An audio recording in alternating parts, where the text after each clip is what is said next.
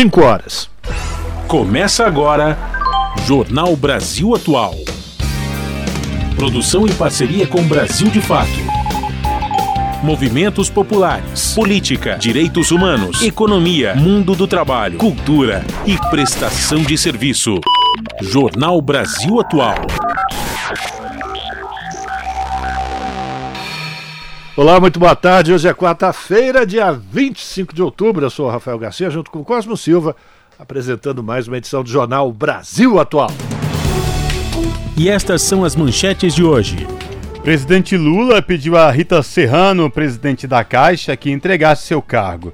A demissão ocorre após pressão do presidente da Câmara e líderes do Centrão, que solicitavam o comando do banco. Senado aprova projeto que revisa a lei de reserva de 50% das vagas nas universidades federais e nas instituições federais de ensino técnico de nível médio. Conhecida como Lei de Cotas, o texto segue agora para a sanção presidencial. Sobrinho de Bolsonaro é alvo da Polícia Federal em operação sobre os atos golpistas de 8 de janeiro. Léo Índio publicou fotos no Congresso e diante do STF durante os atos de vandalismo. Desenrola é aprovado por 81% dos brasileiros. O levantamento da Confederação Nacional da Indústria indica que 56% dos brasileiros endividados acreditam que, vai, que vão conseguir limpar o nome ainda este ano.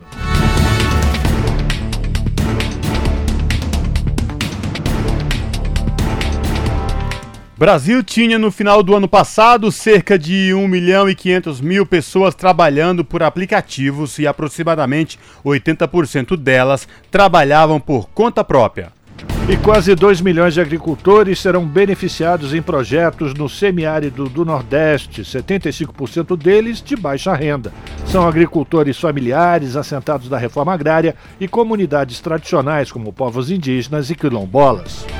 Ministério da Justiça e o governo do estado do Rio de Janeiro vão trabalhar juntos para combater crimes financeiros e, em especial, a lavagem de dinheiro de grupos criminosos que atuam no território fluminense. Israelense libertada pelo Hamas relata tratamento no cativeiro e critica o governo de Israel. De acordo com o Hamas, enquanto idosas eram soltas, os israelenses matavam mais de 700 e provocavam noite sangrenta. 5 horas 3 minutos pelo horário de Brasília. Participe do Jornal Brasil Atual por meio dos nossos canais nas redes sociais. No Facebook, facebook.com barra Rádio Brasil Atual. No Instagram, arroba Rádio Brasil Atual. No Twitter, arroba RA Brasil Atual. Tem também o WhatsApp, o número é 11 968937672.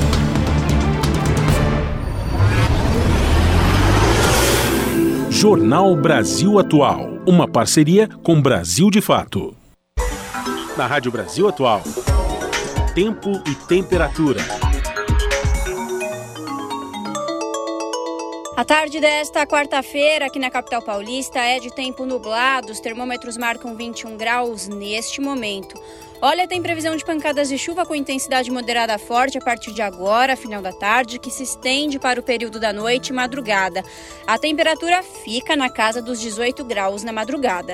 Em Santo André, São Bernardo do Campo e São Caetano do Sul, mesma coisa. A tarde desta quarta-feira é de tempo nublado, neste momento 20 graus. Na região do ABC tem previsão de pancadas de chuva com intensidade moderada forte agora no final da tarde, que se estende para o período da noite e da madrugada. E a temperatura fica na casa dos 17 graus na madrugada. Em Mogi das Cruzes, tarde nublada, os termômetros marcam 19 graus neste momento. Igualmente nas outras regiões tem previsão de chuva, com intensidade moderada forte agora no final da tarde, que pode se estender durante a noite. Na madrugada, a temperatura fica na casa dos 17 graus. E em Sorocaba, a mesma coisa, viu? A tarde desta quarta-feira é de tempo parcialmente nublado, agora 26 graus na região. Em Sorocaba, tem previsão de chuva apenas durante a madrugada. Chuva com intensidade moderada forte. A temperatura fica na casa dos 19 graus no período da madrugada. Larissa Borer, Rádio Brasil Atual. Na Rádio Brasil Atual, está na hora de dar o serviço. Vamos lá, 5 horas, 5 minutos, final de tarde de quarta-feira aqui em São Paulo. E a CET, a Companhia de Engenharia de Tráfego, informa que são 353 quilômetros de ruas e avenidas com trânsito monitorado e lento aqui na capital. Segundo a CET, a pior zona agora, a pior região é a Zona Oeste, com 127 quilômetros de lentidão. Zona Sul vem na sequência com 97, Zona Leste 56, região Central 38, por fim. Zona Norte, 35 quilômetros de ruas e avenidas monitoradas com trânsito lento. E um recadinho da CET para você que possui um carro com placas finais 5 ou 6 você não pode mais circular com seu veículo no centro expandido de São Paulo até às 8 da noite por conta do rodízio municipal de veículos. Se esse é o seu caso, meu amigo, minha amiga, encosta o seu carrinho, vai tomar um cafezinho, senão você vai ganhar uma multinha. Vamos saber como é que está a situação agora do transporte público sobre trilhos com ele o nosso astro encoberto pelas nuvens, Cosmo Silva. Boa tarde, Cosmo. Boa tarde, Rafael Garcia e ouvintes do Jornal da Rádio Brasil Atual. É isso mesmo, encoberto pelas nuvens, como bem lembrou a Larissa Bora. Daqui a pouco deve chover aqui na região da Paulista e região metropolitana de São Paulo. Mas voltando aqui, vamos falar da situação do modal metrô ah, aqui, modal. É, o modal é, do metrô na cidade de São Paulo. Pois bem, este modal está funcionando de forma tranquila nesta tarde de quarta-feira. O metrô informa que todas as linhas operam em situação de tranquilidade para os passageiros nesta tarde de quarta-feira. E esta mesma situação se repete com outro modal, que é a CPTM, a Companhia Paulista de Trens Metropolitanos, que atende aí a capital e região do Grande ABC. CPTM informa que todas as linhas operam em situação de tranquilidade. O passageiro que vai precisar utilizar as linhas de trem daqui da capital e Grande São Paulo também não vai encontrar nenhum problema.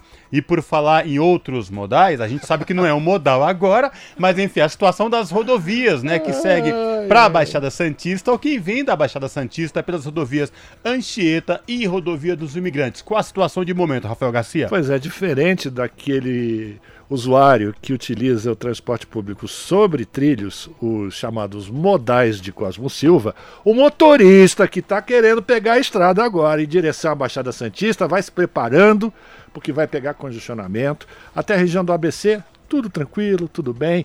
Agora, se o seu destino final for a Baixada, vai preparando a sua paciência, porque baixou a neblina no alto da serra. Isso significa o quê? Que a Polícia Rodoviária Estadual colocou em vigor a Operação Comboio, que significa que ali na altura da Praça dos Pedágios, ali na Praça do Pedágio, na real, é, ela faz um bloqueio, faz uma concentração de carros, caminhões, tanto faz Anchieta ou imigrantes, e eles descem em velocidade reduzida o trecho de serra para diminuir o risco de engavetamentos por causa da baixa visibilidade. E vamos lembrar que também com esse tempo as pistas estão escorregadias. Então vamos lá. Do 32 ao 47 na rodovia dos imigrantes, trânsito lento por causa da operação comboio. Na Anchieta é do 31 ao 44, tá bom? E também tem o seguinte, na rodovia Cônego Domênico Rangoni, 4 quilômetros, 5 quilômetros agora de congestionamento no sentido de São Paulo, mas aí por conta de uma obra que está sendo realizada na rodovia, que faz com que eh, os veículos andem eh, em pista simples, ou, ou seja, trânsito congestionado por conta de obra. Meu amigo, minha amiga, tu vai pegar a estrada, vai para a Baixada, vai se preparando porque você vai pegar congestionamento, mas de qualquer forma, atenção no volante e boa viagem.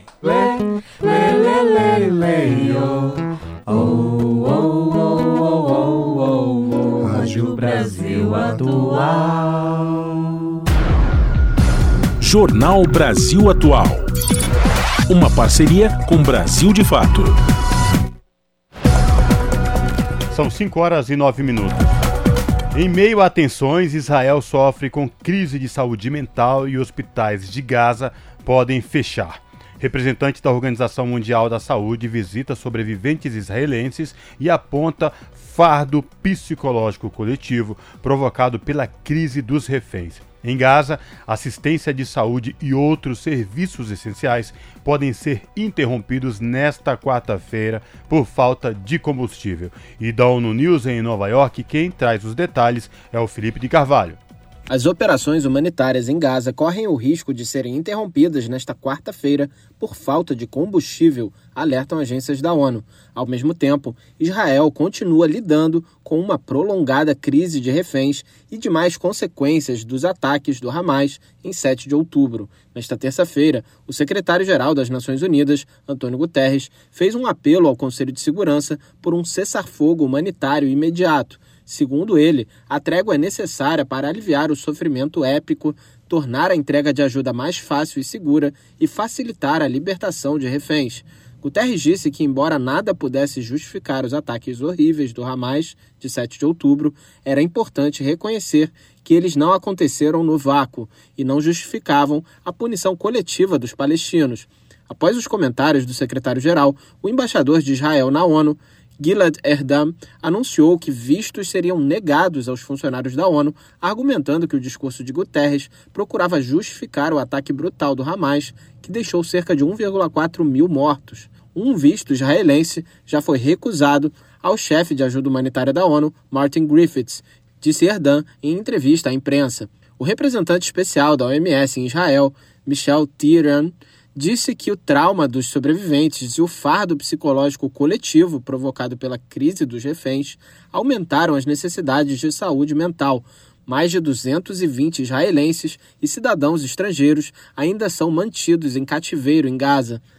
Ao visitar um hospital na cidade de Askelon, no sul de Israel, que está tratando muitas das 4,6 mil pessoas feridas nos ataques, Tieran disse que quase todos os sobreviventes tinham visto outra pessoa morrer antes de eles próprios serem feridos.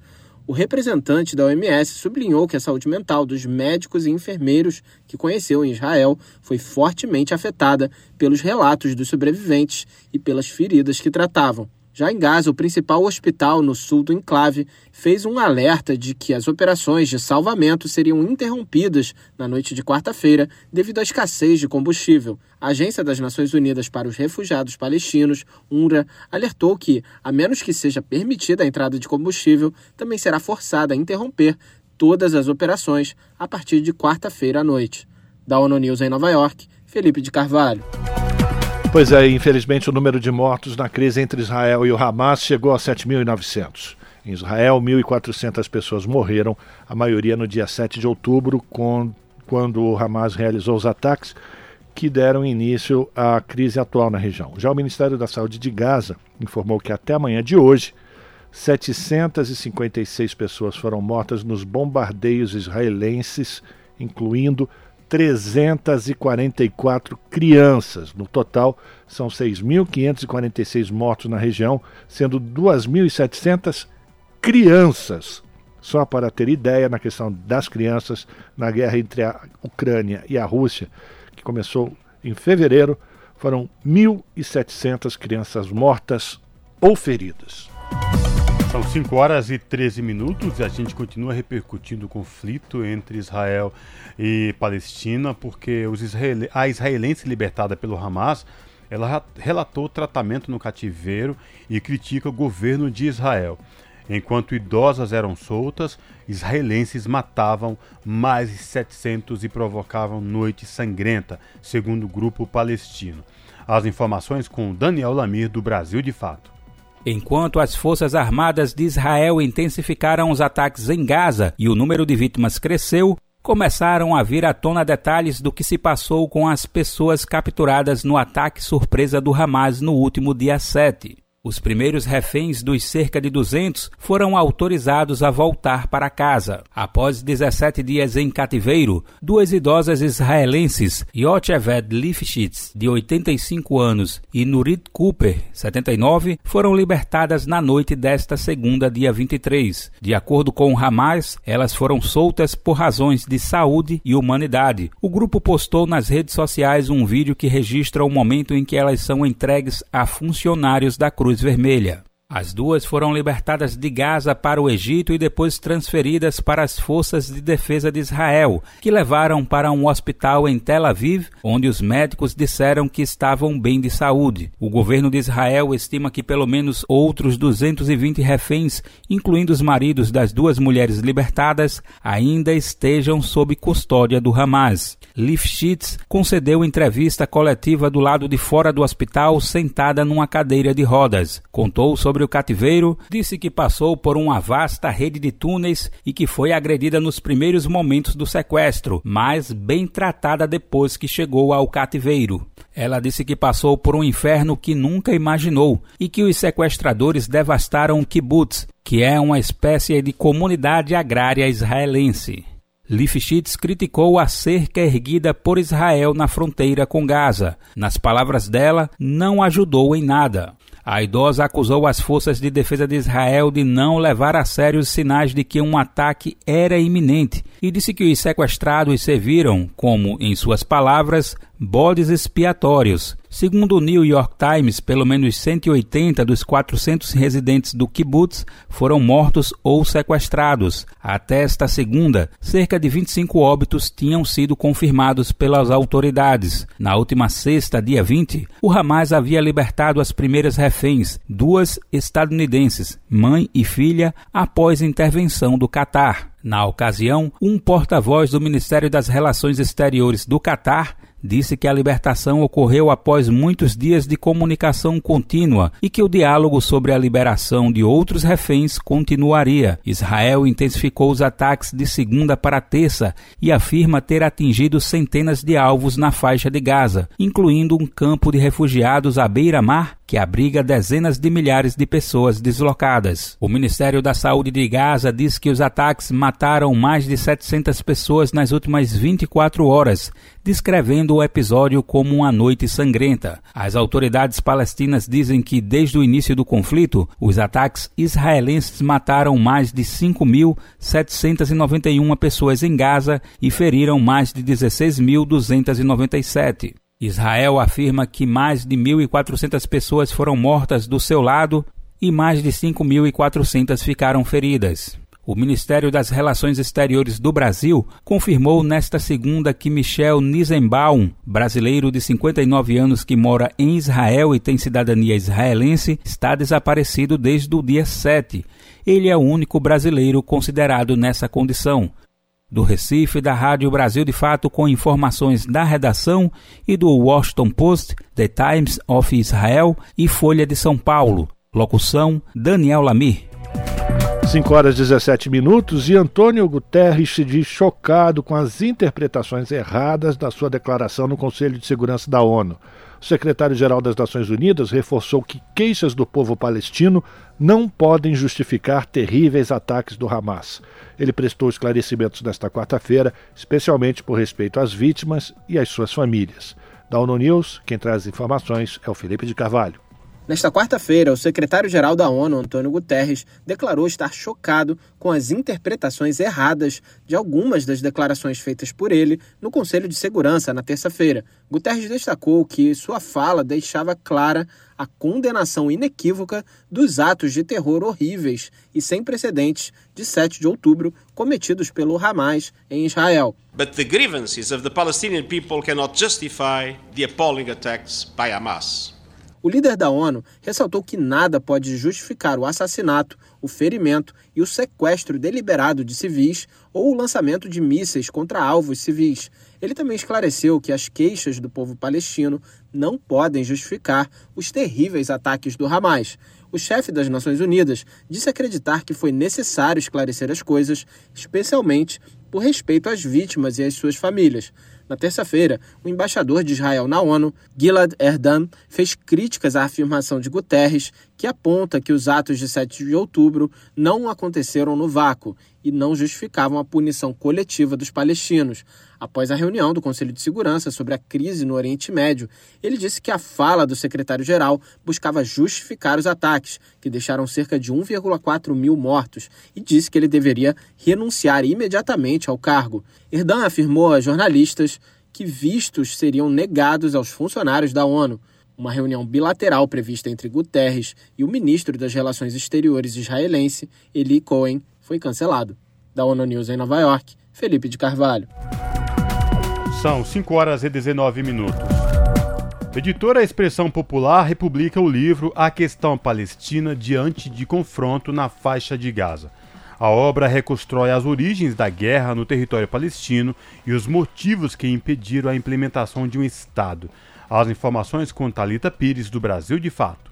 A editora Expressão Popular lançou novas impressões do livro A Questão Palestina, Guerra, Política e Relações Internacionais, do escritor Marcelo Buzeto. A obra estava esgotada, mas com os últimos conflitos na faixa de Gaza, a editora decidiu reimprimir unidades do livro, que foi lançado originalmente em 2012. A obra reconstrói as origens da guerra no território palestino os motivos que impediram a implementação de um Estado da Palestina e as investidas colonialistas de Israel. Maura Silva, da comunicação da editora Expressão Popular, comenta. Essa é uma obra muito interessante porque ela reconstrói as origens da invasão do território palestino com a criação do Estado de Israel. Maura Silva também detalha um pouco do conteúdo. É um texto que demonstra ali a política imperialista que invade os territórios, que expulsa e assassina populações, e além disso também é uma obra que trata das lutas de resistência do povo palestino ao longo dos anos, por meio das mais diversas organizações. Lançado em 2012, o livro continua atualíssimo. Para se ter ideia, a obra questiona se seria possível acreditar na solução de dois estados depois de décadas de resistência legítima contra a ocupação israelense. Para Maura Silva, o conteúdo é fundamental para compreender a situação atual. E é um livro fundamental porque ele nos traz informações precisas e concretas para que a gente possa compreender melhor o caráter genocida da ação imperialista e sionista de Israel contra o povo palestino. Um trecho da sinopse cita que membros de um movimento colonialista, o sionismo, criaram o Estado de Israel em maio de 1948 e que a partir daí começa o drama dos refugiados palestinos, expulsos de suas terras, vilas, casas e cidades pela força da violência do auto-intitulado Exército de Defesa de Israel. O confronto mais recente teve início em 7 de outubro, quando o grupo palestino Hamas realizou uma ofensiva surpresa contra o governo de extrema-direita do primeiro-ministro Benjamin Netanyahu. Em resposta, Israel passou a bombardear a faixa de Gaza diariamente, além de cortar acesso à água, energia e suprimentos básicos. Organizações internacionais apontam para crimes de guerra, como ataques a civis, bloqueio ao acesso a suprimentos básicos e ataques a espaços religiosos. A Comissão de Inquérito sobre o Território Palestino Ocupado da Organização das Nações Unidas informou que existem evidências suficientes de que o governo de Benjamin Netanyahu está cometendo crimes de guerra. A comitiva declarou que está seriamente preocupada com o mais recente ataque de Israel a Gaza e com o cerco total ao território. Para a ONU, abre aspas, sem dúvida, custará vidas civis e constituirá um castigo coletivo, fecha aspas. Confira o link para acessar a página da Expressão Popular com o anúncio do livro na versão online desta matéria no site brasildefato.com.br. De São Paulo, da Rádio Brasil de Fato, com informações da redação, locução Talita Pires. Você está ouvindo Jornal, Jornal Brasil, Brasil Atual. Atual. Agora 5 horas e 23 minutos. Presidente Lula pediu a Rita Serrano, que é a presidenta da Caixa, ou era a presidenta da Caixa Econômica Federal, que entregasse o seu cargo durante reunião hoje lá no Palácio do Planalto. O encontro que começou por volta do meio-dia e 30 durou cerca de 50 minutos. E essa saída ocorre após meses de pressão do presidente da Câmara, o Arthur Lira, e de outros líderes do Centrão que viravam o comando do Banco Público.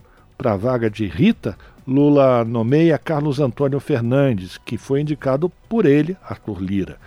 O Carlos Antônio Fernandes é funcionário de carreira do banco e já trabalhou com integrantes do Partido Progressistas em outros governos. Em nota, o Planalto confirmou a demissão de Rita Serrano e disse que na reunião Lula agradeceu o trabalho e a dedicação dela no comando da Caixa Econômica.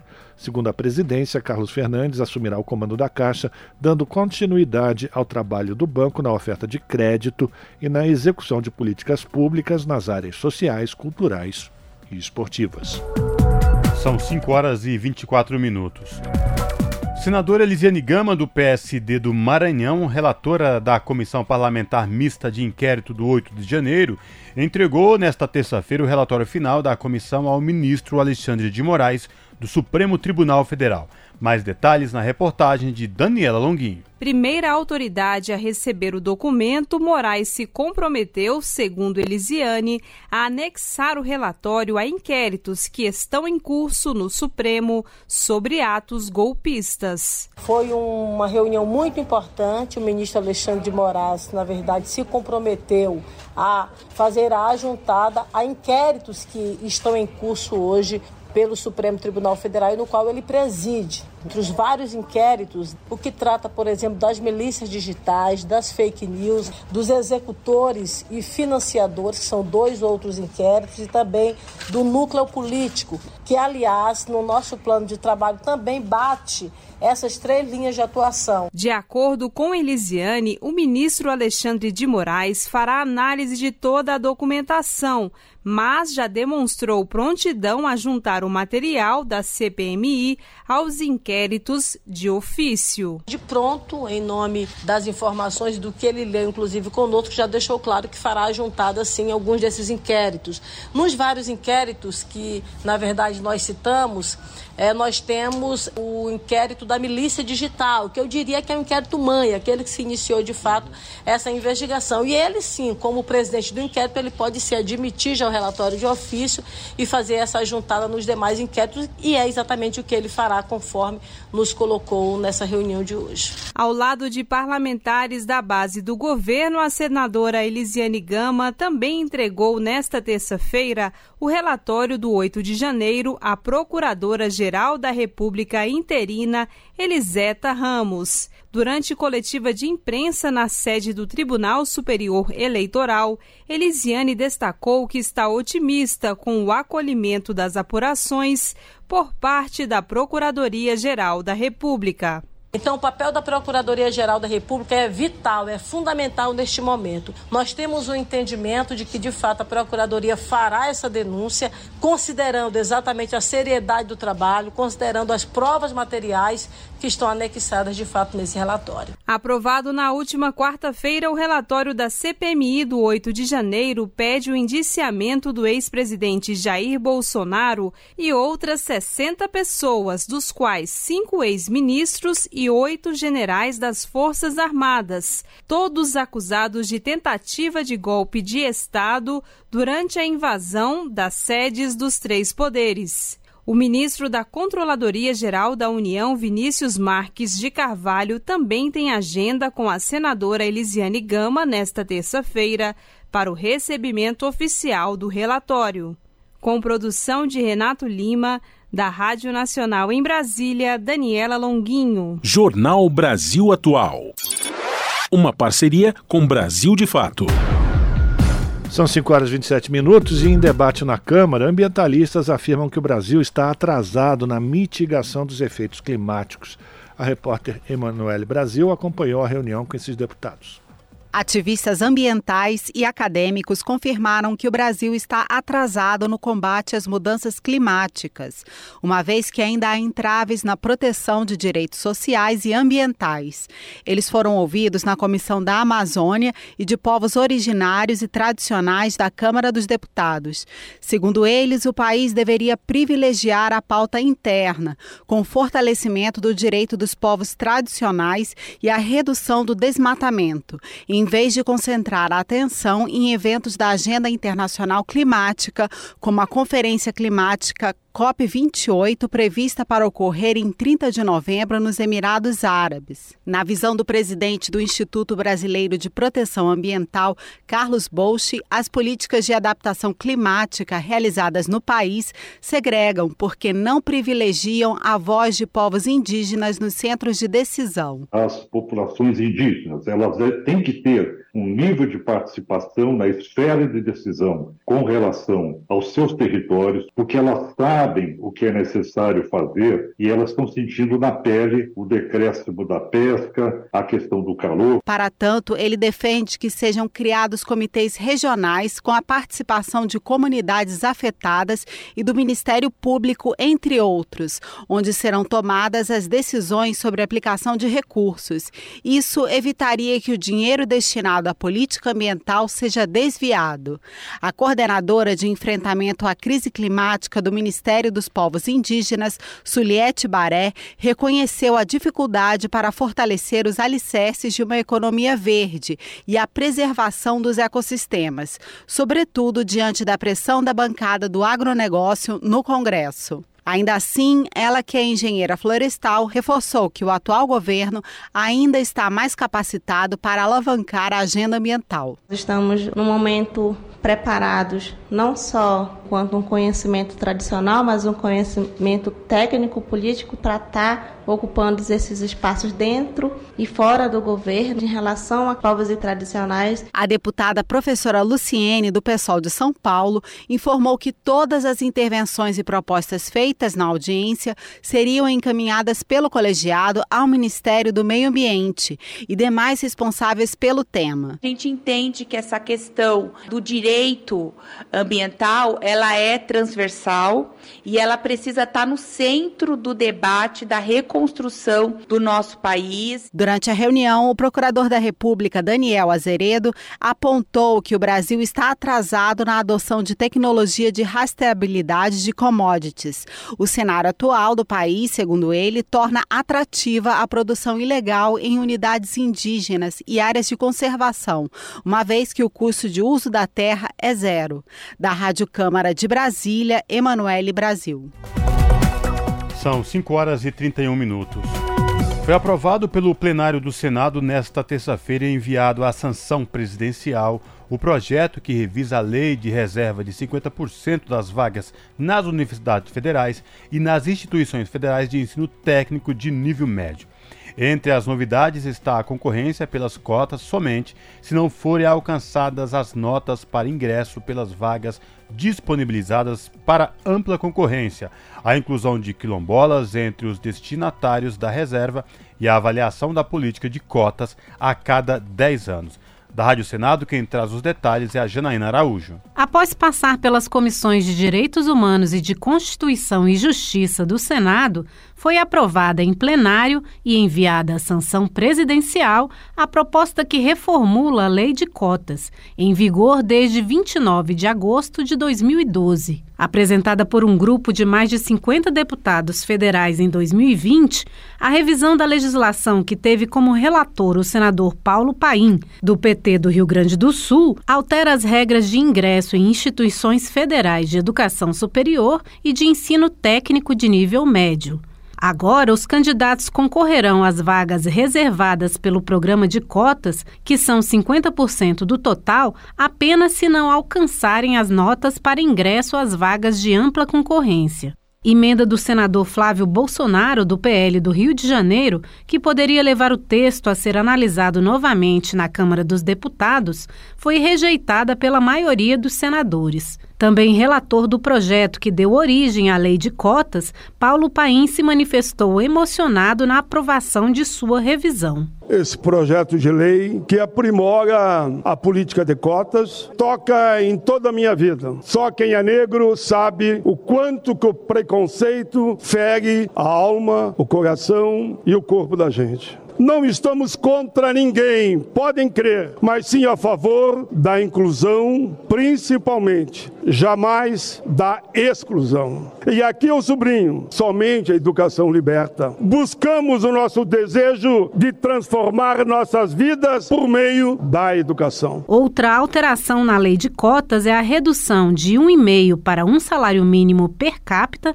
do rendimento familiar mensal máximo a ser observado para o preenchimento do percentual de vagas destinado para estudantes de famílias de baixa renda entre as vagas reservadas àqueles que tenham cursado integralmente o ensino médio em escolas públicas. Além disso, os quilombolas passam a estar entre os destinatários das vagas e os alunos optantes pela reserva de vagas e em situação de vulnerabilidade social terão prioridade para o recebimento de auxílio estudantil. A partir da sanção do presidente Lula, a política terá sua avaliação e não revisão a cada 10 anos e haverá a divulgação anual de relatório com informações sobre acesso, permanência e conclusão dos alunos beneficiários e não beneficiários da lei de cotas. Da Rádio Senado, Janaína Araújo. São 5 horas 34 minutos e agora no Jornal Brasil Atual nós vamos conversar com o professor Wagner Ribeiro, professor do Departamento de Geografia da Universidade de São Paulo e também do Programa de Pós-Graduação em Ciência Ambiental, exatamente para repercutir a importância dessa notícia dessa decisão do Congresso Nacional, do Senado, da revisão da política de cotas e a ampliação desse eh, arcabouço, incluindo também os quilombolas, a partir desse ponto em que o professor pode falar como professor de universidade a importância da política de cotas e especialmente como os quilombolas também podem se unir nesse esforço de preservação do meio ambiente. Professor, muito boa tarde. Sua avaliação da importância dessa ampliação. Boa tarde, Rafael. Boa tarde quem nos acompanha. Eu falaria também como pardo, né? Acho que tem essa questão, nós nunca nos vimos pessoalmente, mas tem também essa, essa questão, né? E acho que aquilo que o Paulo Paim disse há pouco, e que a gente sente o preconceito explícito muitas vezes, mesmo na universidade, e para você ter uma ideia, ingressei como aluno há 40 anos atrás e como docente há quase 34 anos atrás na USP. Então era outra USP, né? E a gente fica muito contente de ver hoje uma USP mais plural, né? Mais diversificada, não é? Aliás, professor, me per... aliás, me permita, professor, a USP foi a última universidade a participar desse programa de cotas, né? Exatamente, com muito esforço nosso interno lá, né? Porque nós sabemos que há um predomínio neoliberal, né, na USP, mas felizmente, né, foi a Faculdade de Filosofia que eu faço parte, né, por meio do professor André Singer, nosso representante na época na congregação, que fez uma defesa brilhante na ocasião e a cota acabou sendo incorporada, né? E o que tem de muito importante nesse momento agora, com essa nova lei, com essa revisão, é que eventualmente um aluno que tinha um desempenho muito bom e entraria né, numa, na concorrência aberta, ou seja, tem notas boas, ele acabava tirando uma, uma vaga de alguém que, está, que, é, que seria cotista. Agora não, se ele tiver a nota e, e, concorrer com os demais e ter a nota aprovada, né, ele sai da lista da cota, ou seja, nós estaríamos fazendo mais inclusão né, de pessoas negras, pardas e, e, e, representantes de povos originários, agora também principalmente quilombolas. Então, é de fato um momento muito importante, né, que do meu ponto de vista é, traz sim um avanço né, para que a gente possa ter as políticas reparatórias que a gente não conseguiu ainda construir nesse país. Mas pouco a pouco vamos avançando. Não é uma tarefa fácil, a gente sabe dos desafios que isso sempre se impõe, há muita resistência em parte da sociedade brasileira, mas fundamentalmente a partir de desinformação. Né? Havia um temor, por exemplo, que os cotistas seriam, teriam um desempenho inferior, né? Hoje os estudos mostram, Rafael, que é ao contrário, né? Eles têm um desempenho, às vezes no início, um pouco mais abaixo, mas ao final do semestre, no final do curso especialmente, as médias estão absolutamente compatíveis com os demais eh, não cotistas, digamos assim. Então, eh, caiu por terra também o temor de que isso levaria a uma eh, queda né, do nível da universidade. Ao contrário, nós temos hoje, felizmente, a Universidade de São Paulo entre as melhores da América Latina, a melhor da América Latina em vários indicadores, inclusive mais plural, mais diversificada, como diz o nosso reitor Carlotti, né? É, é uma universidade mais, mais arejada, né, mais atenta às questões da sociedade e nem por isso perdendo qualidade. Então, realmente as cotas são muito importantes e foi uma vitória bastante expressiva, né? Agora, a incorporação dos quilombolas me parece também algo muito importante. Nós temos experiência em outros países, né, onde existem universidades, por exemplo, para povos originários. Isso ocorre eh, em Nova Zelândia, ocorre na Austrália, no Canadá. No Brasil, nós não conseguimos chegar a esse ponto ainda. O Movimento Sem Terra tentou e tem algumas eh, atividades de, de curso superior, enfim, mas os povos originários não têm ainda uma universidade, os quilombolas também não têm uma universidade. Então, eh, abrir essa possibilidade de que eles possam ter é, a garantia também de vagas na universidade, especialmente na universidade pública, é muito importante. Por quê, Rafael? Porque vai permitir que esses é, oriundos né, das comunidades quilombolas, assim como os povos indígenas, é, nós sabemos que são os grandes responsáveis pela manutenção dos serviços ambientais e ecossistêmicos. Né? Os estudos mostram que uma comunidade quilombola, uma comunidade de povo indígena, mantém um ambiente melhor conservado, muitas vezes, que até um parque natural, que uma unidade de conservação é, estadual, federal, mesmo municipal. Então, quando esse representante de uma comunidade vai para a universidade, depois volta para o seu povo, né, ele agrega é, elementos importantes para o seu modo de vida, mas mantém o seu modo de vida. Né? Isso é muito, muito, muito salutar, muito saudável, e ao mesmo tempo ele apresenta também as peculiaridades, as particularidades da sua cultura para um universo mais amplo, ou seja, estão promovendo diálogo intercultural, o que é fundamental para nós aliviarmos as tensões no século XXI. Então, é, foi, foi é, é, um ganho muito expressivo e importante incorporar também os quilombolas nessa, nessa, na, na, lei de cotas, né? E que vai, do meu ponto de vista, permitir também a manutenção dos serviços ambientais e ecossistemas, que depois eles podem manter seu próprio modo de vida, né? E com isso, é, ao manter as áreas é, conservadas, mantém também os serviços que nós precisamos para a manutenção da água, dos ciclos de que nós conhecemos, chamados ciclos biogeofísicos da natureza. Professor Wagner Ribeiro, Cosmo falando, obrigado por falar com a gente mais uma vez aqui, boa tarde para o senhor. E para além de tudo isso, é, e antes que os, é, os propagadores de fake news, de questionamentos venham falar, nada mais justo e a gente relembrar que isso, além de justo, se trata de uma reparação histórica.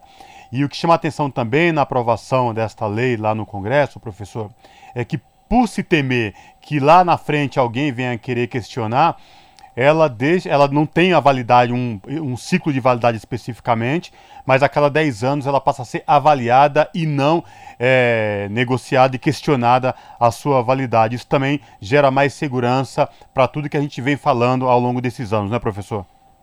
Uma dúvida, Cosme. Eu acho que nós estamos falando sim de uma política reparatória, aquém do que é necessário, é preciso dizer isso, né? Mas é um passo importante. E eu vejo com bons olhos também essa revisão é, de uma política pública a cada 10 anos. É, poderia ser uma prática até mais ampla para várias outras iniciativas que nós temos, né? Para diversos campos de ação, seja no campo socioambiental, no campo social, no campo da previdência. E parece que 10 anos é um período bastante importante para a gente poder avaliar as dificuldades, avanços, retrocessos, né? E a partir daí buscar um aprimoramento, mas como você bem frisou, não discutindo mais a necessidade das cotas, né, mas aprimorando esse mecanismo. Isso me parece fundamental né, e a experiência brasileira tem se mostrado muito importante. Quando eu entro hoje na sala de aula né, e vejo é, o, a mudança do perfil, né, você tem uma ideia, vou falar da USP, que é onde eu dou aula, há mais de 30 anos, hoje você tem muito mais vaga de estacionamento, por exemplo, que nós tínhamos até 5, 10 anos atrás, por exemplo. Isso é uma repercussão direta. Por outro lado, eu como vice-prefeito tenho um problema na mão, que é difícil de resolver, mas que é a mais demanda por transporte público. Enfim, houve uma mudança do, do, do aluno, né? Ele não vai mais de automóvel privado. Você tem uma mudança importante que é a necessidade de você ter o transporte público, né, de qualidade. Enfim, então, é, esse é mais um, é apenas um reflexo né, de, dessa mudança que está posta. Agora, quando a gente vai olhar os temas de pesquisa, né, quando a gente vai olhar é, por exemplo, os, os, assuntos que os alunos me trazem para pesquisar hoje é, é, extraordinariamente mais rico e estimulante do que era 5, 10 anos atrás, porque ele traz a sua realidade, a sua vivência, que é buscar interpretação, é, buscar alternativas para dificuldades reais concretas, e esse é um dos papéis da universidade, né? responder demandas reais, concretas, especialmente quando tem esse engajamento social de quem está ali na base enfrentando o problema. Então, é muito interessante, muito estimulante, e eu pessoalmente fico muito contente né, de ver essa reafirmação nessa política e acho que é bom que a cada 10 anos tenhamos sim a, possibilidade de aprimorar. Não vejo isso como uma dificuldade, não. Professor, para a gente terminar, eu queria uma reflexão sua também sobre um outro aspecto que vai além das questões socioambientais, mas de autodeterminação, de autossuficiência dessas comunidades. Do governo passado, de triste lembrança, o presidente se referia aos quilombolas como é, pessoas que é, pesavam em arrobas, que eram preguiçosos com essa possibilidade dos quilombolas poderem ingressar, inclusive nas faculdades de maior prestígio no Brasil, isso também vai poder trazer autonomia para essas populações, para esses povos, é, defender inclusive o seu legado né, e sua forma de, de cultura. A importância dessa autonomia, professor, eu queria que o senhor falasse sobre isso também, não importando que eles hoje vivam, por exemplo, em, em áreas em que o risco socioambiental ou ambiental é, ele é menor. Essa é uma questão muito importante. Na hora que nós tivermos egressos dessas comunidades, é, pessoas formadas em direito, formadas em medicina, né, é, pessoas formadas aí em geografia, por que não, psicologia, né? relações internacionais, por que não, né? É, as cotas, a nossa briga na USP hoje é para que todas as, as, as, as, carreiras, todos os cursos ofereçam as cotas, né? Isso ainda tá, não é algo que está bem resolvido ainda na USP, nós estamos batalhando para que isso possa vir a ocorrer. Então, é, desse modo, a gente vai ter, de fato, é, outro olhar nessas carreiras, né? inclusive voltando para os seus próprios interesses, evidentemente, né? algo que a gente assiste já, por exemplo, em outras camadas da sociedade brasileira.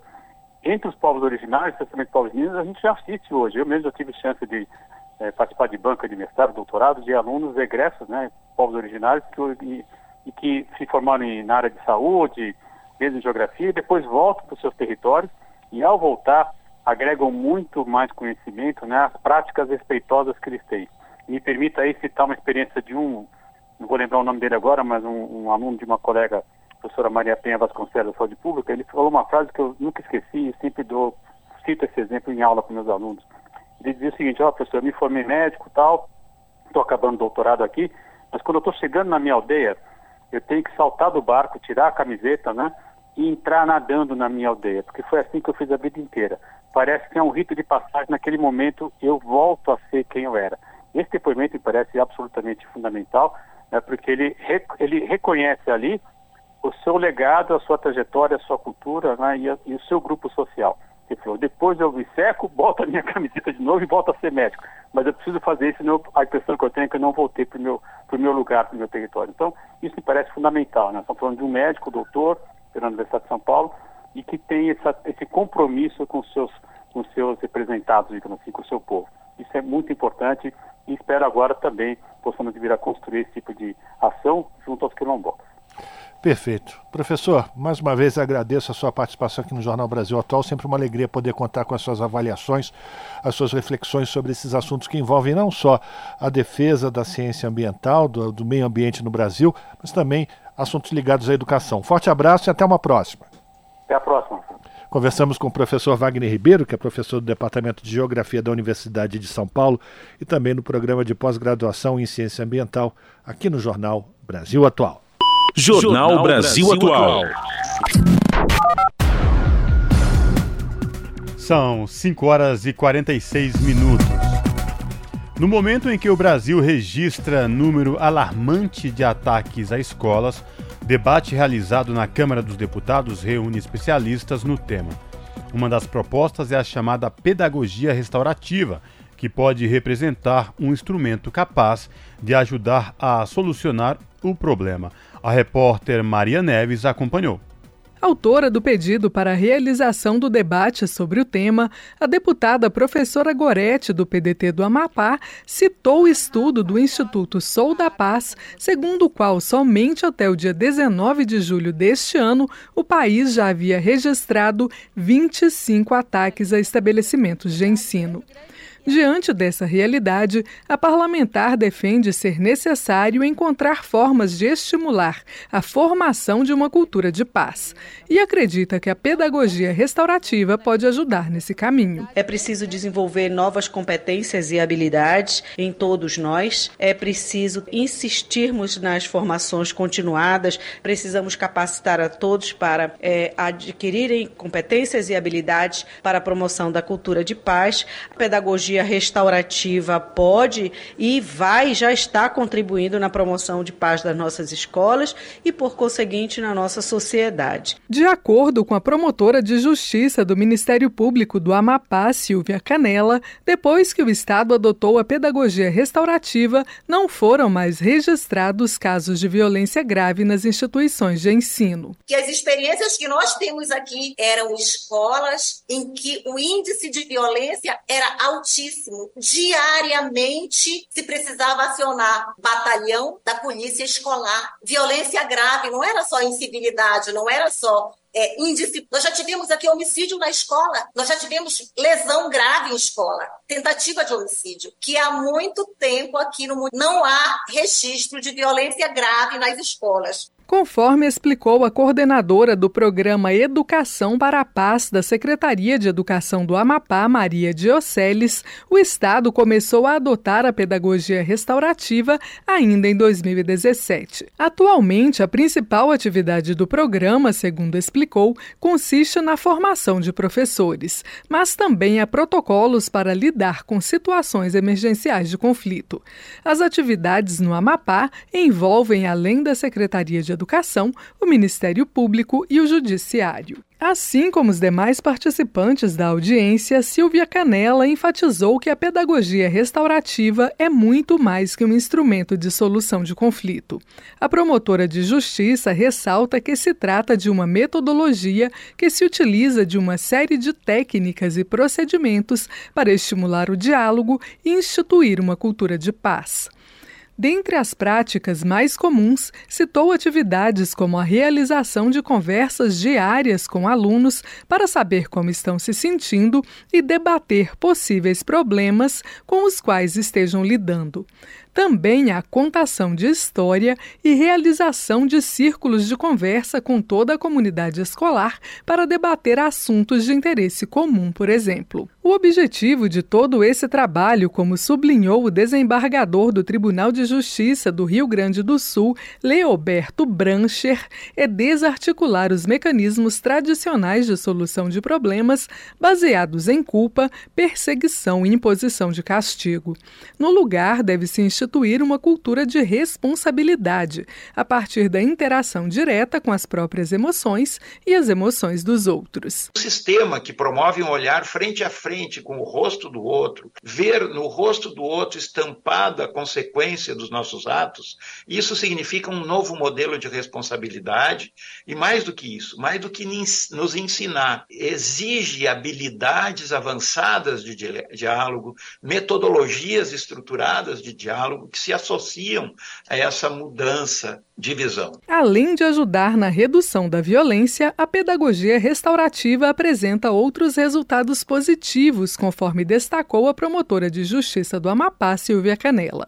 Segundo relatou, nas instituições que adotaram a metodologia, houve melhora significativa no rendimento dos alunos. Afirmou também que o envolvimento da comunidade com a escola aumentou com a adoção da prática. A audiência pública foi realizada pelo Grupo de Trabalho sobre Política de Combate à Violência nas Escolas Brasileiras. Da Rádio Câmara de Brasília, Maria Neves. 5 horas e 51 minutos e aqui em São Paulo, depois de mais um ataque na escola de Sapopemba, o governador bolsonarista Tarcísio de Freitas apresentou o que ele considera como uma possibilidade de enfrentamento do problema foram contratados os primeiros seguranças privados para atuar nas escolas estaduais de São Paulo. Sim, são 774 vigilantes que vão começar a trabalhar até o final dessa semana e tem uma licitação em andamento que vai contratar os outros 226 profissionais. Essa informação é da Secretaria da Educação, que vai investir 70 milhões de reais nesse projeto. 70 milhões de reais. As empresas que vencerem a licitação devem contratar seguranças com formação profissionalizante na área. Outra regra é que as empresas tenham consultado os antecedentes criminais dos trabalhadores antes da contratação. São 5 horas e 52 minutos.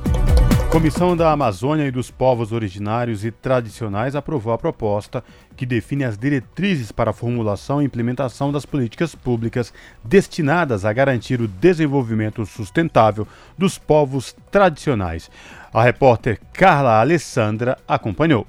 Pela proposta, são considerados povos e comunidades tradicionais os grupos culturalmente diferenciados que se reconhecem como tais, possuem formas próprias de organização social e ocupam e usam territórios e recursos naturais como condição para sua reprodução cultural, social, religiosa e econômica. O autor da proposta, deputado Valmir Assunção, do PT da Bahia, destacou que os principais problemas dessas comunidades estão ligados à demarcação e à titularização de suas terras. O campo sempre foi uma grande disputa e aqueles que produzem alimento, convivem com a natureza, preserva o meio ambiente, tem uma necessidade de que o, as políticas públicas possam chegar o mais rápido possível para melhorar a sua qualidade de vida. Isso significa ter uma moradia digna, ao mesmo tempo ter as agroindústrias para poder produzir, mas você tem que ter recurso para poder é, comercializar o seu produto, que isso é fundamental. Pelo projeto, caberá ao Poder Público Federal e Estadual formular políticas públicas destinadas a garantir o desenvolvimento sustentável dos povos e comunidades tradicionais e desdobrá-las em planos de ação com estratégias e metas definidas. O planejamento e o monitoramento da execução das políticas ficarão a cargo do Conselho Nacional dos Povos e Comunidades Tradicionais. A proposta ainda será analisada pela Comissão de Constituição e Justiça. Da Rádio Câmara de Brasília, Carla Alessandra.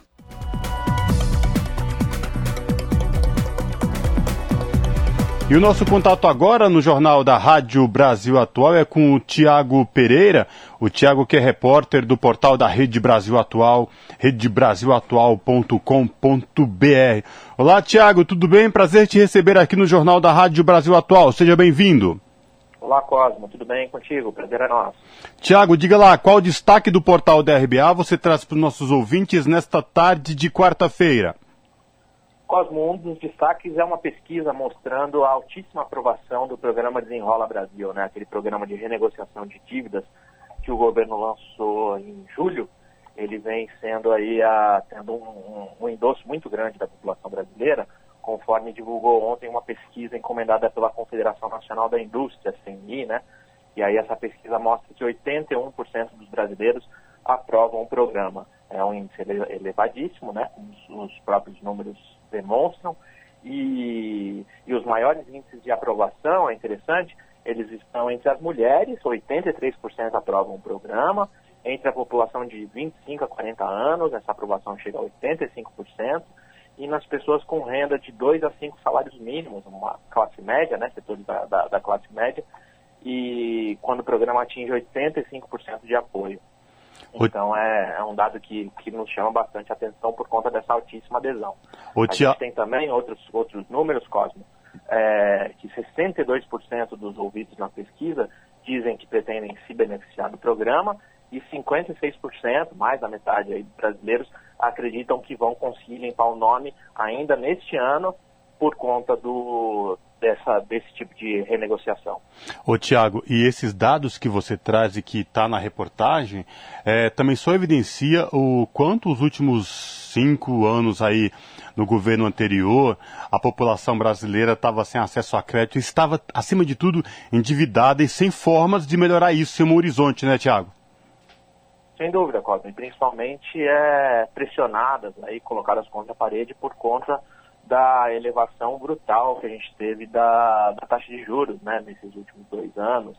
Saiu lá de, de quase 2,5% para 12,75%, quase 13%, né? agora regrediu nas últimas duas reuniões do Copom, mas ainda assim um juro real elevadíssimo que contribui justamente para que as pessoas não consigam arcar com suas dívidas, né, com conta, por conta desses juros muito altos.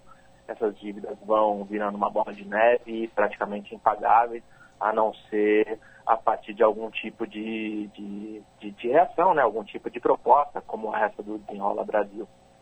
E, e para além disso também, essa questão, Tiago, é, do endividamento de forma geral, e aí, é, é, quando você traz esse recorte que mostra esse número, essa percentagem de mulheres, de quanto as mulheres são impactadas, porque são elas que diretamente estão ligadas ao lar e aí na alimentação, contas de água, de luz, como esse cenário vem se mostrando agora tão perverso do que era, o que, foi esses últimos cinco anos aí para a população brasileira no que diz respeito às mulheres, aos jovens, enfim, era muita gente que precisava de um suporte, um programa como esse do governo federal agora, do governo do presidente Lula, para tentar dar um ânimo e enriquecer a economia e desenrolar a vida dessas pessoas, né, Tiago?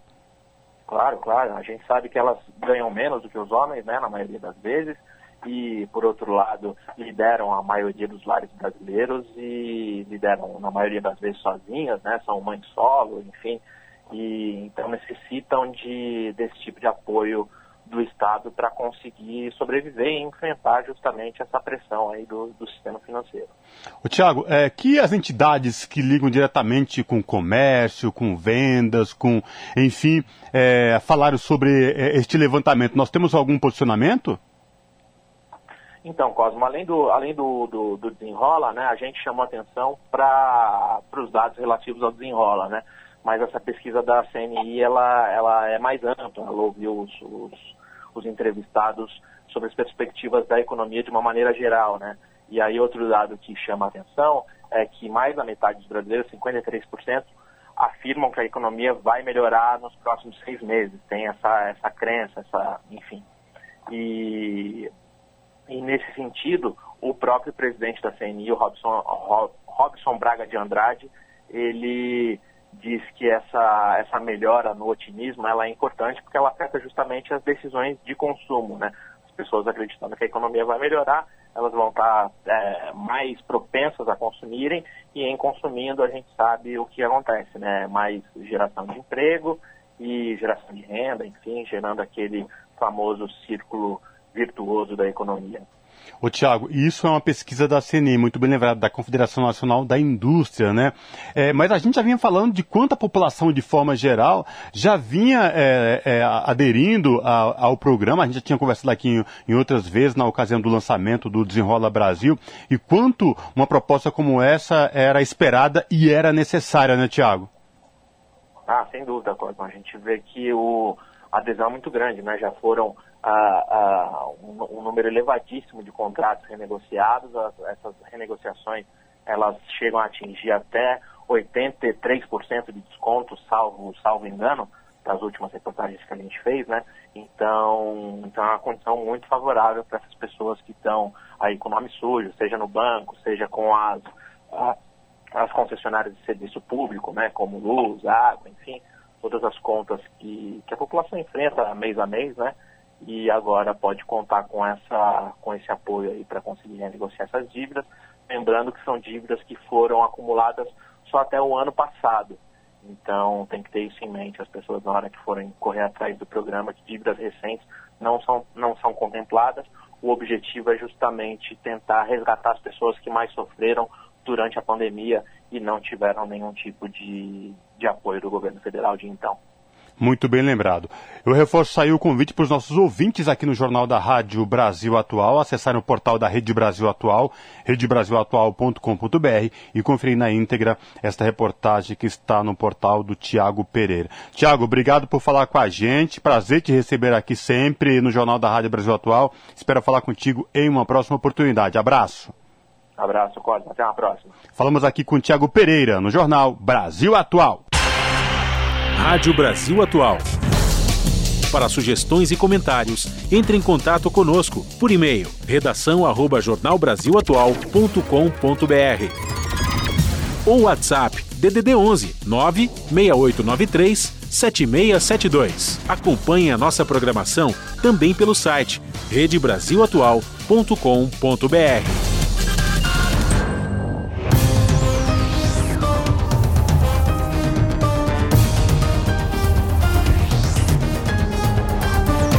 Seis horas, um minuto. Vamos fazer contato com a redação da TVT para a gente conhecer quais serão os destaques da edição desta quarta-feira do seu jornal, que você sabe, começa pontualmente, sete da noite, pelo canal 44.1 digital, sinal aberto para toda a região metropolitana de São Paulo, sinal da TVT. E quem vai trazer os destaques desta quarta-feira é a apresentadora do seu jornal, a Ana Flávia Quitério. Olá, Aninha, boa noite. Diga aí quais são os destaques que a gente vai acompanhar hoje a partir das 7 horas. Olá, Rafa, Cosmo e Fábio, como vocês estão? Espero que tudo bem com vocês e também com os nossos ouvintes, a quem eu também desejo uma ótima noite de quarta-feira a todos eles. E vamos aos destaques da edição de hoje aqui do seu jornal. Bom, o Senado aprovou ontem a nova lei de cotas. A medida é uma das maiores conquistas educacionais do Brasil e elevou o número de estudantes negros, quilombolas e indígenas nas universidades públicas do país. E entre as mudanças agora estão a inclusão de quilombolas, redução da faixa de renda familiar dos cotistas e também que cai de um salário mínimo e meio para um salário mínimo por pessoa e inclusão em programas de pós-graduação de negros, indígenas, quilombolas e pessoas com deficiência.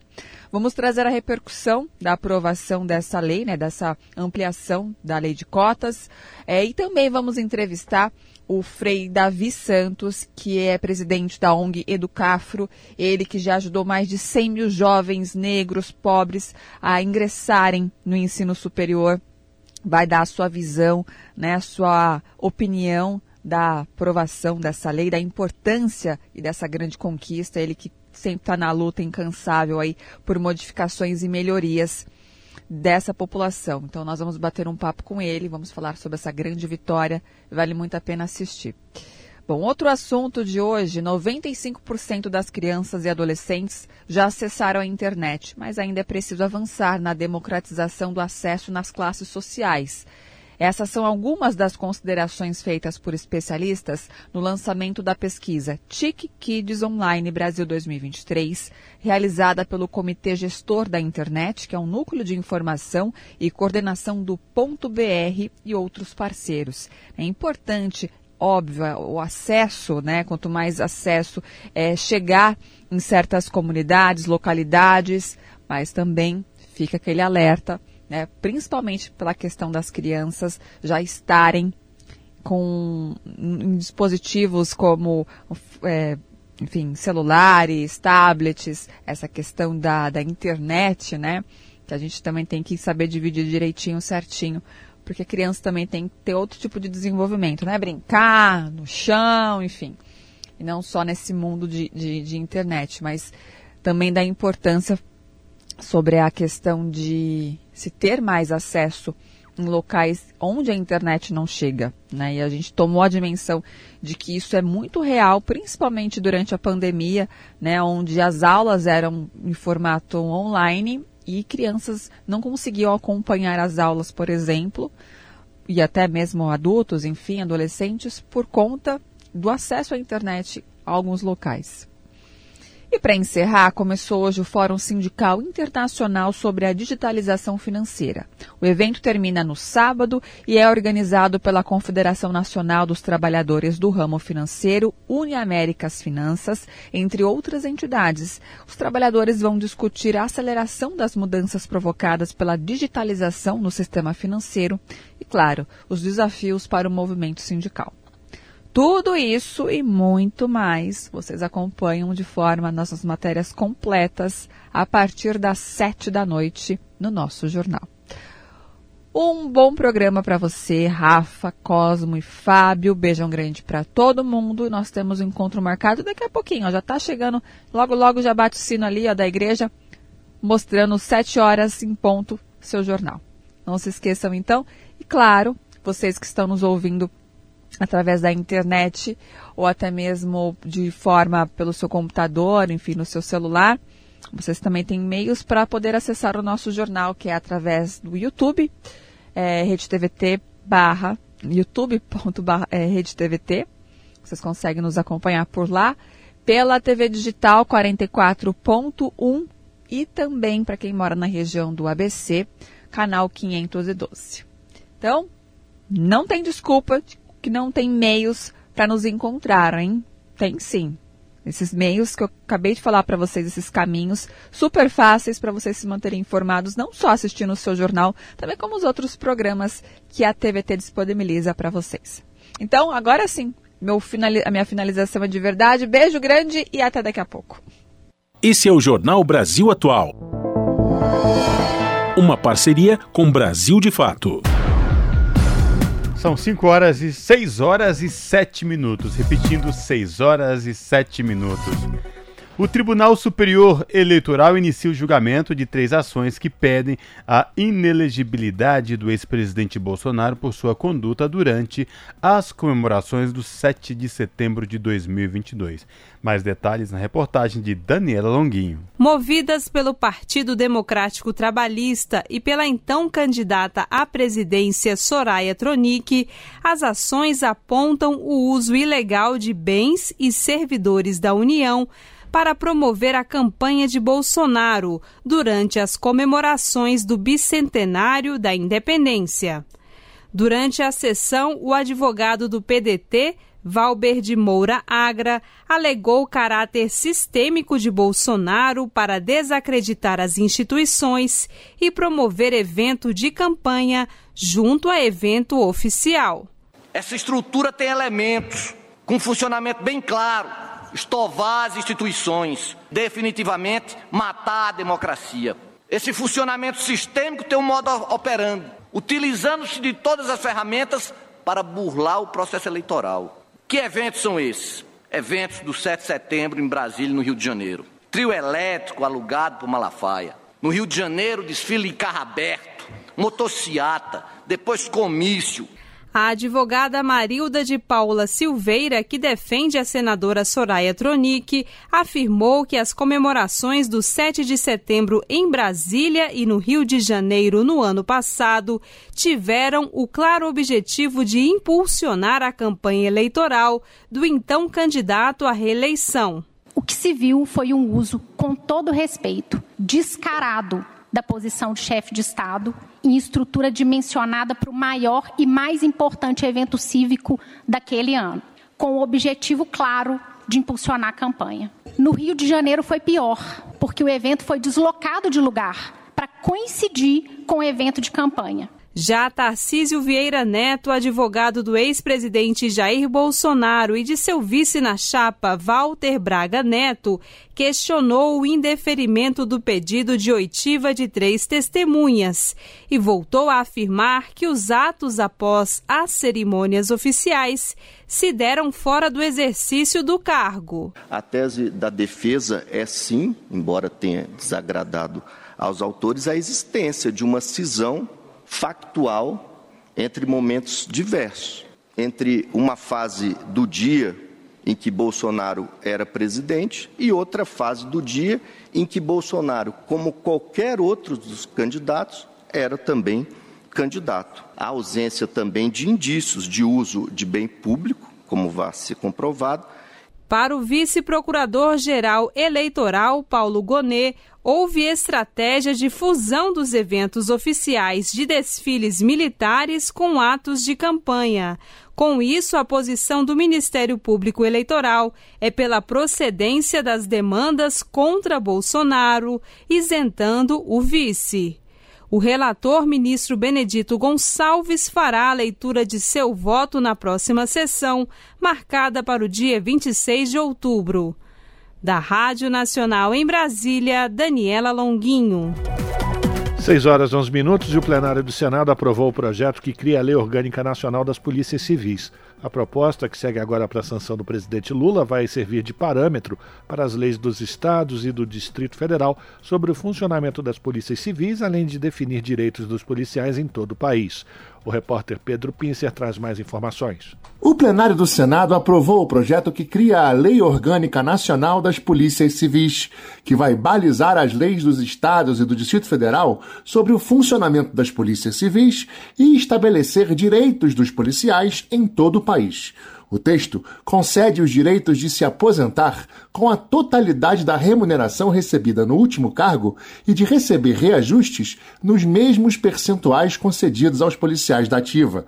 Além disso, em caso de morte do policial civil por agressão, doença ocupacional, contaminação por moléstia grave ou em razão da função policial, os dependentes terão direito à pensão equivalente à remuneração do cargo da classe mais elevada.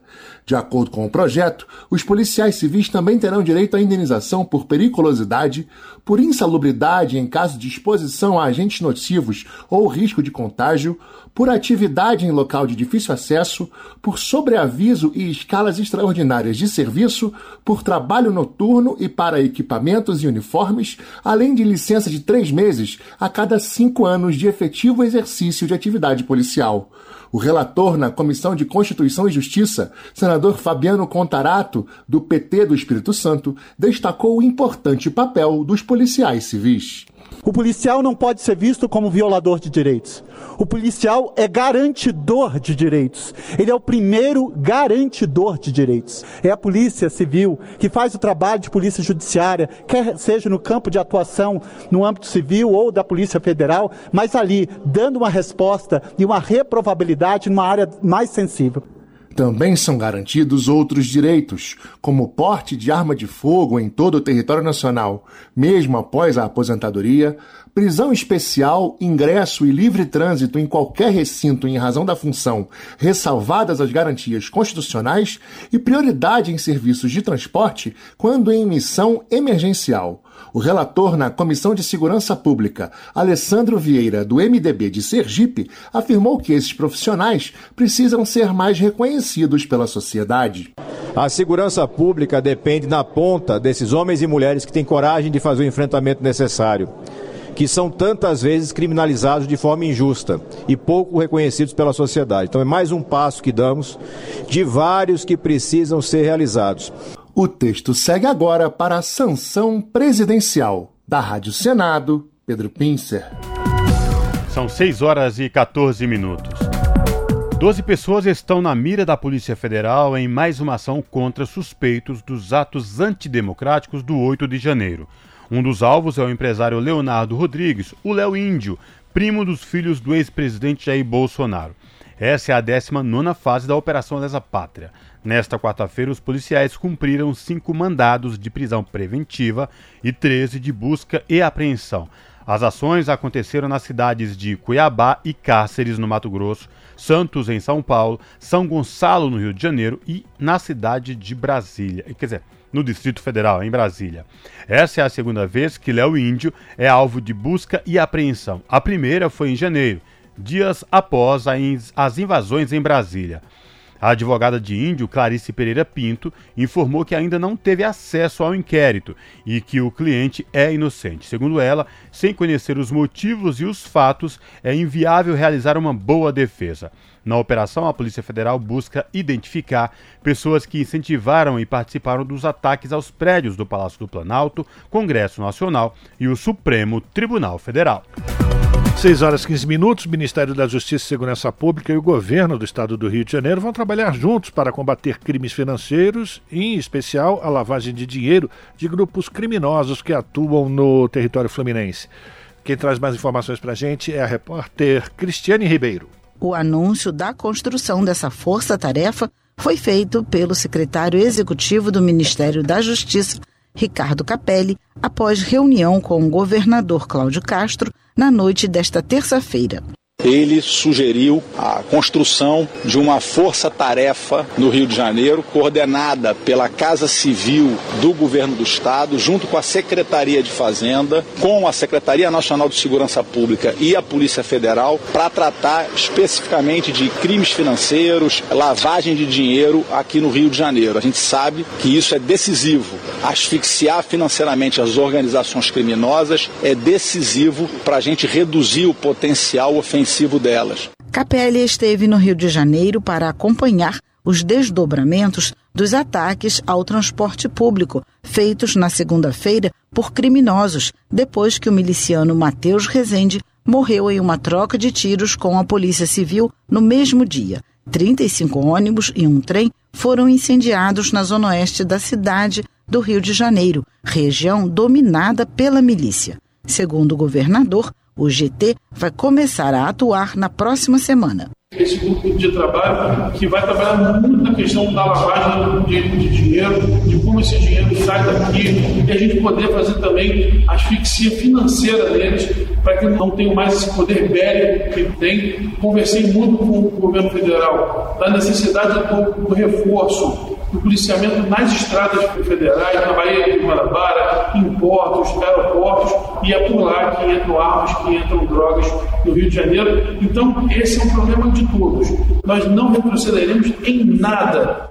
Ontem à noite, a Polícia Civil prendeu um acusado de ser o operador financeiro da milícia controlada por Danilo Dias Lima, o Tandera. O homem que não teve a identidade revelada é primo do líder da organização criminosa e foi capturado em Ramos, na zona norte da cidade. Segundo a Polícia Civil, o criminoso estava com uma escopeta e munições e foi autuado em flagrante.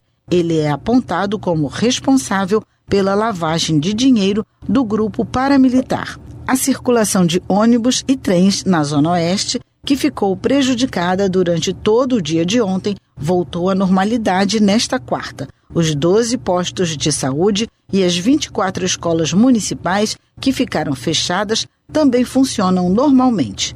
Da Rádio Nacional no Rio de Janeiro, Cristiane Ribeiro. São 6 horas e 18 minutos.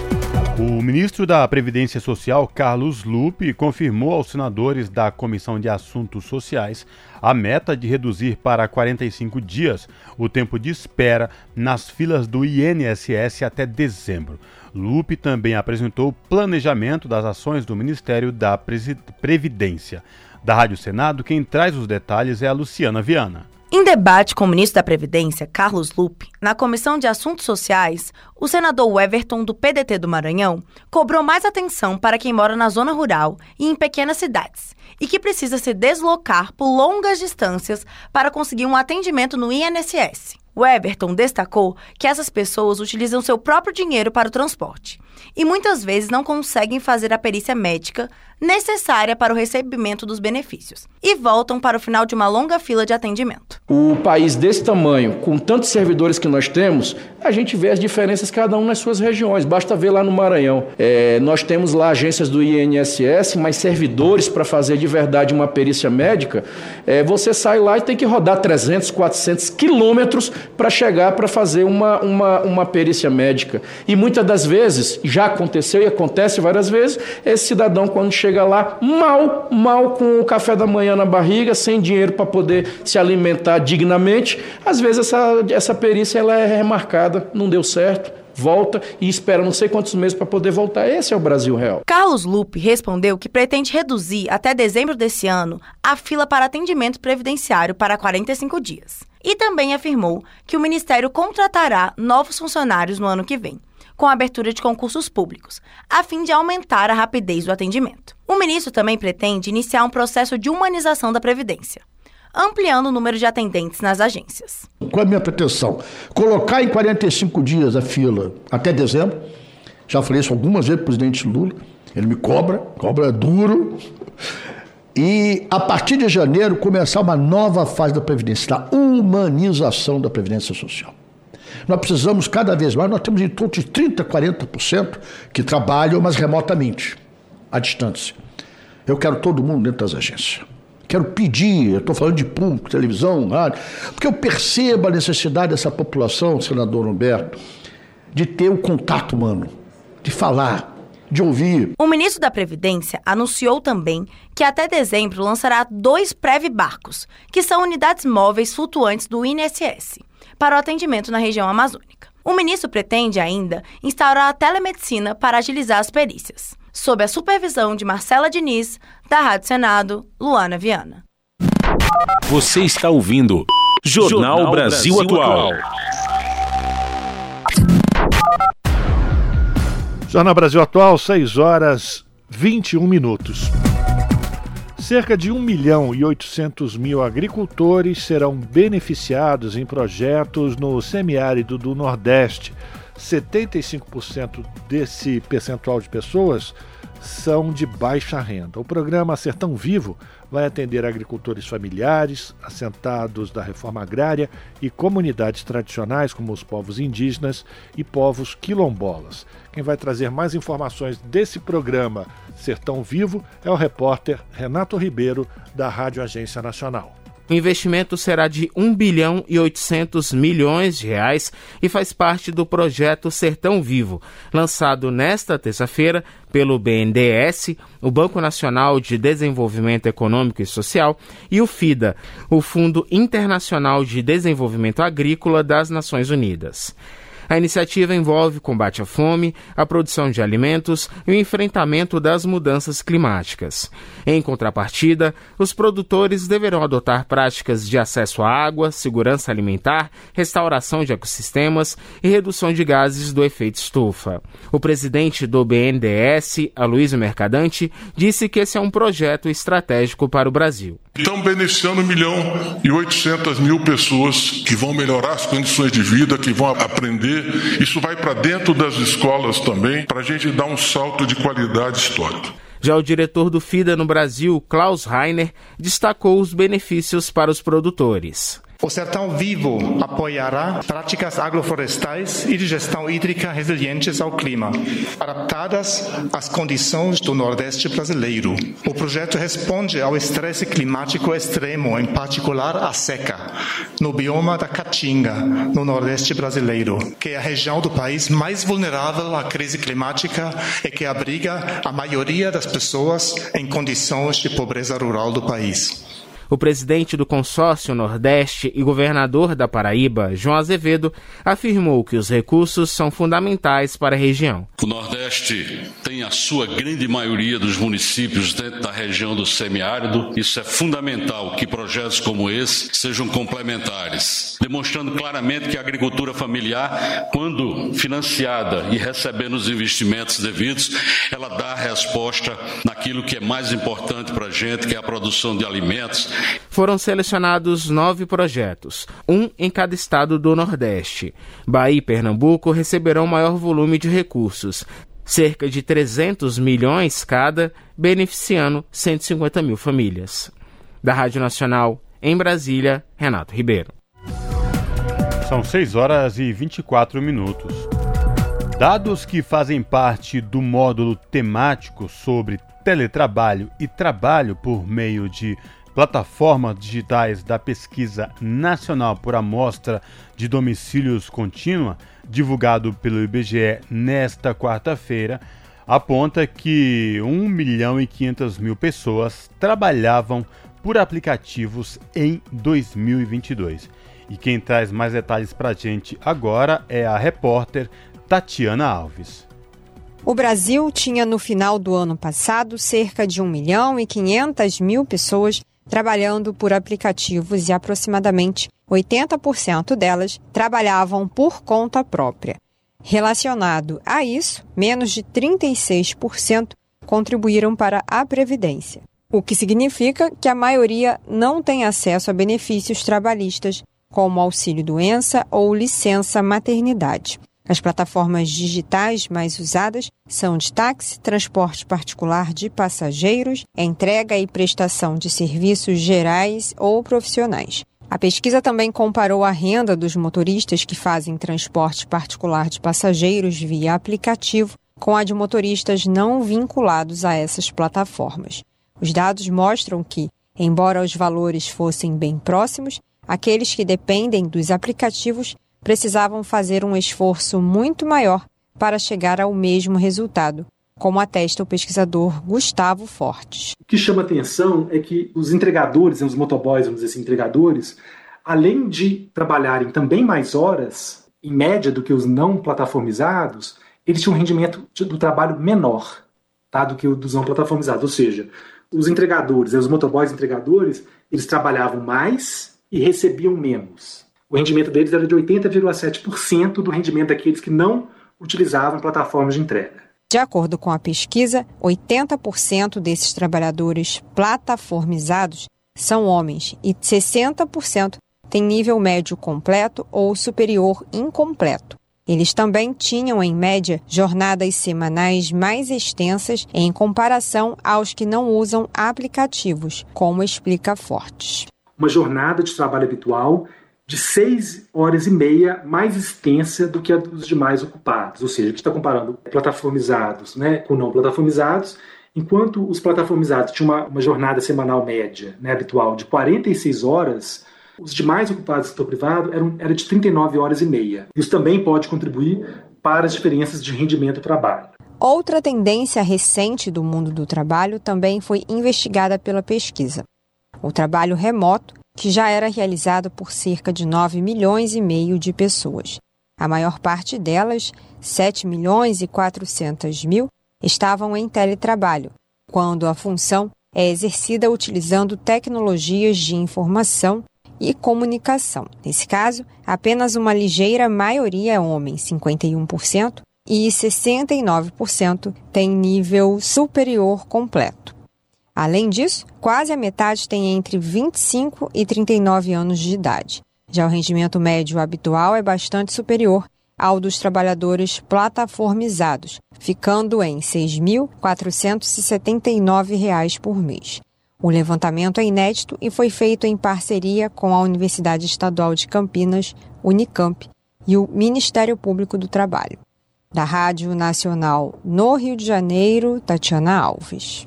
Se você gosta do nosso jornalismo independente e quer rever nossas entrevistas e reportagens, acesse o canal da Rádio Brasil Atual no YouTube. Nosso endereço é youtube.com/barra Rádio Brasil Atual. Ajude a nossa voz ser cada vez mais forte e ir cada vez mais longe. Inscreva-se em nossos canais, curta e compartilhe o conteúdo Rádio Brasil Atual e TVT. Rádio Brasil Atual e TVT. Compromisso com a notícia, compromisso com a democracia, compromisso com você. Na Rádio Brasil Atual. Tempo e temperatura. A quinta-feira na região da capital paulista será totalmente nublada, com previsão de chuva com intensidade moderada forte durante todo o dia. A temperatura máxima será de 23 graus e a mínima de 17 graus. Na região do ABC Paulista, a mesma coisa. Quinta-feira também será de dia totalmente nublado, com previsão de chuva forte, acompanhada de raios e ventania. E a temperatura cai mais ainda comparada com a quarta-feira. Máxima de 22 graus na região do ABC e mínima de 17 graus. A temperatura também cai mais em Mogi das Cruzes. Nesta quinta-feira, o dia será totalmente nublado, com previsão de temporal durante todo o dia. E a temperatura cai, com máxima de 23 graus e mínima de 17 graus. E aí, em Sorocaba, a mesma coisa, a temperatura dá uma caída comparada com a quarta-feira e o dia será de chuva forte. A temperatura máxima será de 26 graus e a mínima de 19 graus. Larissa Borer, Rádio Brasil Atual.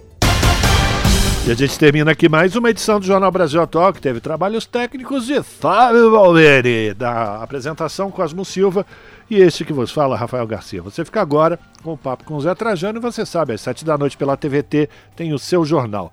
A todas e todos que nos acompanharam até agora, muito obrigado, forte abraço. Amanhã, a partir das 5 da tarde, mais um encontro aqui na Rádio Brasil Atual. Tenha um bom final de, de quarta-feira e amanhã novo compromisso. Até lá!